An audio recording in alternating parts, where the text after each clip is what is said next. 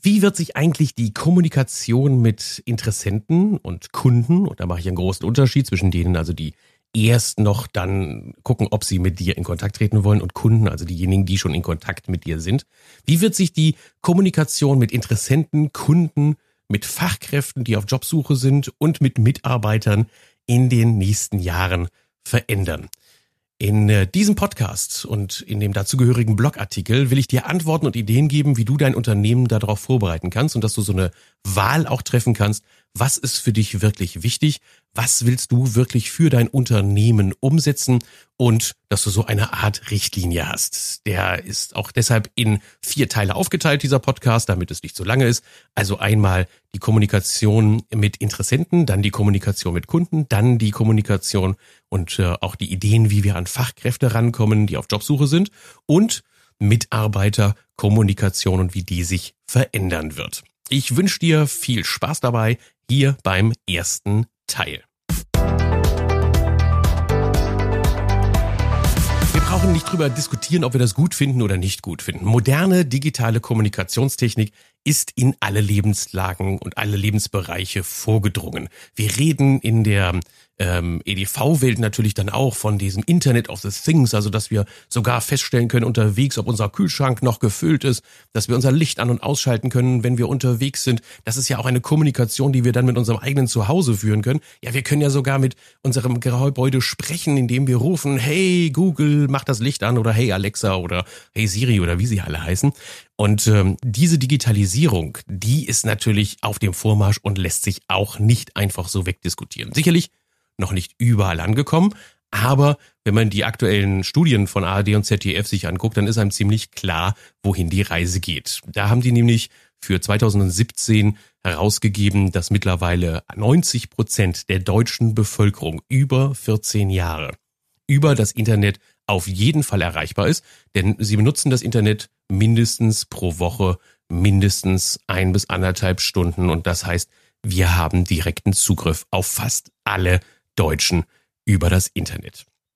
Es wird natürlich ähm, in der Kommunikation dadurch auch sich etwas verändern. Wir merken das schon ganz brutal. Also ich merke das zum Beispiel an meinen Seminaren. Bisher waren das ja immer nur klassische Offline-Seminare. Das heißt, man stellt sich hin, hält einen Vortrag und danach ist es vorbei. Vielleicht nochmal eine E-Mail hinterher und dann ist der Drops gelutscht. Mittlerweile habe ich aber über so ein Tool, das nennt sich Zoom, ähm, die Möglichkeit, mit den Teilnehmern hinterher so richtig in Kontakt zu treten. Und das wird auch rege genutzt. Das wird immer mehr und immer mehr, kann ich davon auch begeistern, dass sie da mitmachen. Du musst dir das vorstellen wie eine 1 zu 1 Kommunikation, bei der man eine Bildtelefonie durchführt. Das ist bekannt, aber mittlerweile kann man da 20, 30, 40 Leute mit einladen und dann sehen sich alle 20, 30, 40 Leute gegenseitig. Ja, auf einer einzigen Plattform, lauter kleine Bilder, wo du dann äh, äh, die, die Köpfe siehst von deinen Mitstreitern und dann siehst du ja auch die, die du schon mal kennengelernt hast bei dem Offline-Seminar und dadurch entstehen unglaublich rege Diskussionen. Ähm, man muss das manchmal sogar abbrechen, damit dann auch die Leute sagen, so, jetzt ist aber auch Feierabend und jetzt gehen wir auch mal nach Hause und jetzt gehen wir auch mal ins Bett, weil wir machen das häufig abends, die Geschichten. Also es ist schon irre, was sich da in der Kommunikation verändert hat. Das ist so ein Beispiel aus meinem ähm, direkten Umfeld. Und in dem Umfeld, in dem du dich als Dienstleister, als Handwerker, als Solopreneur oder als, ähm, als, als Kleinunternehmer aufhältst, auch da musst du natürlich dir überlegen, wie verändert sich die Kommunikation in der Zukunft. Einmal mit Interessenten, Kunden, Fachkräften, die auf Jobsuche sind und Mitarbeitern, also diejenigen, die dich dann eben auch unterstützen. Heute in dem ersten Teil geht es um die Veränderungen der Anforderungen unserer Interessenten. Dabei ist schon mal eines ganz klar. Als Interessent informiert man sich im Internet und erwartet, mit dem Unternehmen einen digitalen Dialog führen zu können. Und zwar nicht nur einfach, dass man da eine Internetseite vorfindet, auf der die Visitenkartenartige Auflistung der Leistungen drauf ist, sondern dass man auch die Möglichkeit hat, mit diesem Unternehmen irgendwie in den Dialog zu treten, also sich mit dem Unternehmen anfangen kann zu unterhalten. Oder man sich auch über das Informa in, äh, Unternehmen informieren kann in anderen Netzwerken, in denen Dialoge zum Beispiel stattfinden. Beispiel sind solche Bewertungsportale, Beispiel ist Facebook, in dem solche Dialoge dann sehr intensiv stattfinden. Das ist ein Fakt. Die Kunden wollen sich mit dir in, in, in auseinandersetzen und die wollen das machen. Es wird eine extrem hohe Verfügbarkeit und die schnelle Lösung des Problems mittlerweile vorausgesetzt. Ich will nicht lange suchen. Ich will sofort die Informationen haben. Wenn ich am Sonntagmorgen auf die Idee komme, mit einem Dienstleister in Kontakt treten zu wollen, dann will ich nicht erst darauf warten, dass ich mit ihm dann telefonisch zu seinen äh, Öffnungszeiten mal Kontakt aufnehmen kann, sondern dann will ich sofort die Informationen haben, die ich jetzt brauche, meine Entscheidung zu treffen, ob ich mit dir anfangen möchte zu arbeiten. Die Kunden erwarten Informationen zu den Themen, die sie wirklich interessieren. Kein Blabla, kein Internet kopieren und vor allen Dingen auch nicht irgendwelche Informationen, die gar nicht sachdienlich sind oder die mich wieder völlig äh, ablenken oder mich noch tiefer ins Chaos stürzen, in mein Geistiges. Ich will ja einen Experten haben, der mir eine Lösung anbietet. Deshalb mal so drei Bausteine, was die Kunden auf jeden Fall erwarten auf deiner Homepage. Punkt eins: Sie erwarten transparente Aussagen und vor allem transparente Aussagen über Preise und Leistungen. Und ja, ich höre schon einen an oder anderen Aufschreien quasi über das Internet, höre ich, höre ich die jammern. Ja, was, was soll ich denn Preise ins Internet schreiben? Da bin ich doch vergleichbar, dann kommt der Konkurrent, äh, man kann das so pauschal nicht sagen. Die Antworten kenne ich alle. Das ist aber nicht das, was ich sage. Das Ziel ist, der Kunde will sich eine Preisvorstellung da über dich verschaffen. Und das heißt, wir müssen uns Strategien überlegen, wie wir unsere Preise im Netz in irgendeiner Weise vorstellbar machen. Es geht nicht darum, dass er im Internet jetzt nehmen wir mal ein Beispiel, gleich den ganzen Wintergarten bestellen soll oder dass er den ganzen, das ganze, die ganze Badmodernisierung oder die Heizungsanlage bei dir bestellen soll. Es geht darum, der Kunde will eine Preisvorstellung entwickeln. Das heißt, er will wissen, ab welchem Preis geht's los. In den Seminaren sage ich mal sehr schön, ja, nee, wenn ich das jetzt so sage, schreibt mal Preise auf eure Homepage, kriegt jeder die Krise. Wenn ich aber hingehe und sage, hm, sagen Sie mal, wenn ich mit Ihnen das Projekt XY machen möchte, also sagen wir mal eine Heizungsanlage, möchte ich gerne modernisieren und ich brauche einen Austausch für eine Gasheizung, ähm, kriege ich die dann schon bei dir für 3000 Euro? Schütteln alle den Kopf und sagen, nee, die geht auf gar keinen Fall. Gut, sage ich, ist es denn 4000 Euro? Nein, für mich geht überhaupt nicht. Fünf, nee, sechs, nein, acht, ja, für 8000 Euro, da beginnen eigentlich bei uns die Heizungsanlagen. Das ist so unser Preis. Bingo, sage ich. Das ist doch jetzt genau diese Preisuntergrenze, die müssen wir kommunizieren. Also zeige ich dem Kunden vielleicht auf der Seite ein Beispiel über eine Heizungsanlage, die auch gefragt ist in der Gegend und die auch bei dir äh, häufiger verkauft wird und sage ihm, das ist das, was du um die 8000 Euro bekommst.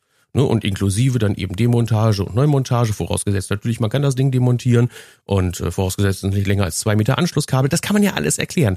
Aber wichtig ist, dass der Kunde versteht, aha, da geht eigentlich die Reise los. Für dich hat das einen riesen Vorteil, gerade in dieser Phase, in der wir sind im Moment, wo wir äh, fast schon zu viel Nachfrage haben, hältst du dir auf jeden Fall diejenigen vom Hals, die eine völlig falsche Preisvorstellung haben.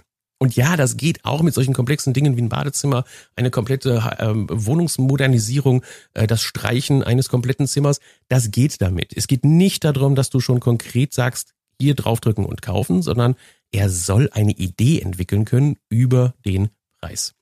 Also Baustein eins: transparente Aussagen über Preise und Leistungen.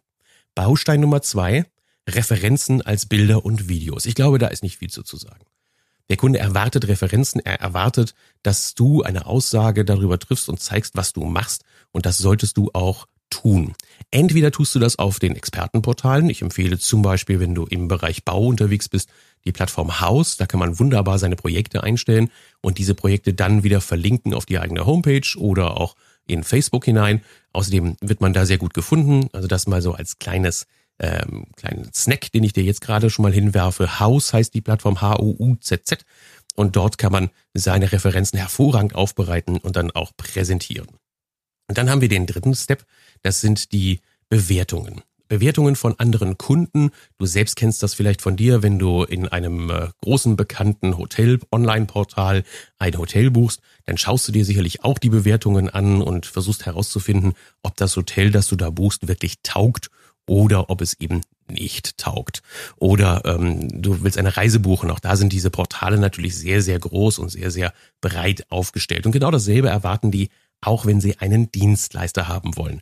Entweder über Kundenaussagen, die du hineinpackst auf deine Seite, oder sie erwarten diese äh, Bewertungsportale oder diese, diese Ansichten, die da drüber sind. Drei Bausteine, die ich dir jetzt schon mal gebe, was Kunden auf jeden Fall erwarten. Transparente Aussagen über Preise und Leistungen, Referenzen als Bilder und Videos und die Bewertungen von anderen Kunden. Der zweite wichtige Gedanke und Baustein ist, dass sich die Kunden dir als Unternehmen in dieser zunehmenden Digitalisierungswelt langsam annähern wollen. Kannst du sagen, hey, das widerspricht doch dem ersten Aussage, die du gerade getroffen hast. Die Kunden wollen schnelle Informationen haben. Ja, sie wollen schnell eine Information haben und schnell eine Entscheidung treffen können, ob sie hier bei dem richtigen Experten gelandet sind. Und danach wollen sie sich dir aber langsam annähern können. Sie wollen über die Empfehlung hinaus, die sie vielleicht bekommen haben, über dich, über das Unternehmen und deine Leistungen mehr in Erfahrung bringen. Und sie wollen dann die Sicherheit haben, den richtigen Ansprechpartner gefunden zu haben. Und dann gehen sie eben genau diesen nächsten Schritt. Deshalb lautet für mich die Faustformel für alle Empfehlungen und alle Internetseiten, die äh, ich betreuen darf, im Moment ganz klar. Erstens, wir müssen dem Kunden die Möglichkeit geben, anonym Informationen zu konsumieren. Am besten über einen Blog, in dem wir über Projekte sprechen, in dem wir zeigen, was wir konkret tun.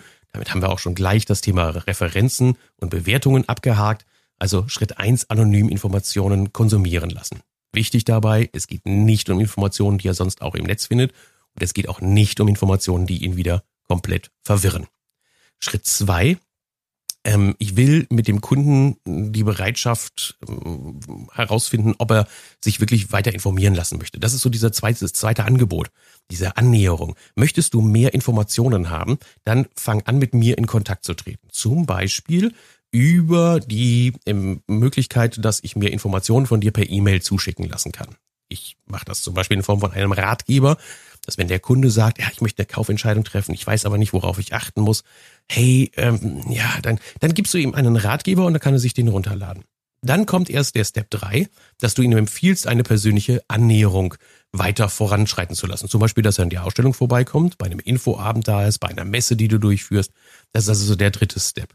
Also Step 1, Informationen anbieten. Step 2, zusehen, dass ich seine E-Mail-Adresse bekomme und dass er sich weiter informieren lässt. Und dann sendest du ihm per E-Mail auch die Informationen, was du gerne mit ihm als nächstes anstellen möchtest. Ne? Komm vorbei in die Ausstellung, mach einen Infoabend oder ich mache auch einen kostenlosen ähm, Aufmaßtermin bei dir vor Ort. Das könntest du zum Beispiel dann anbieten und das ist dann auch schon der Step 4, nämlich der vierte Step, der persönliche Termin eins zu eins mit dir. Das ist dann die Weiterentwicklung, die wir haben. Und zu diesem Zeitpunkt sollte der Kunde dann auch schon wissen, was ihn bei dir erwartet. Der Ablauf ist natürlich jedes Mal individuell zu inszenieren, deshalb macht mir auch mein Job so Spaß, weil ich das immer wieder natürlich für meine Kunden neu inszeniere. Das muss zum Unternehmen passen, zur Region passen, zu den Kunden passen, zu dem Niveau passen, also dass es auch nicht zu, zu aufgesetzt ist. Das ist das, was mir unheimlich viel Spaß macht in der Zusammenarbeit. Ja. Für dich als Checkliste der Digitalisierungsprüfung im dem Bereich Interessentengewinnung. Hier deine Checkliste. Erste Frage können dich die Interessenten auf den bedeutendsten Internetplattformen finden. Also mindestens Google und Facebook. Können dich die Interessenten auf den bedeutendsten Internetplattformen wirklich finden? Google, Facebook. Ich empfehle auch House oder Pinterest. Das sind also solche Dinge, die dann da laufen. Für, wenn das Unternehmen sehr dynamisch und jung ist, vielleicht sogar Instagram. Zweite Frage sorgst du aktiv dafür, dass die Kunden mit dir in den Dialog treten können. Zum Beispiel über Downloadmöglichkeiten, Chatfunktionen, Infoabende oder ähnliches. Frage Nummer drei. Erhalten die Interessenten bei dir schnell und unkompliziert Antworten auf die am häufigsten gestellten Fragen? Also die Fragen, die jemand hat, wenn er losgeht, und zwar ganz am Anfang, wenn er eine Investitionsentscheidung treffen möchte, die mit dir zu tun hat. Frage Nummer vier können die Kunden, die Interessenten auf deiner Internetseite, auf deiner Homepage eine Preisvorstellung entwickeln.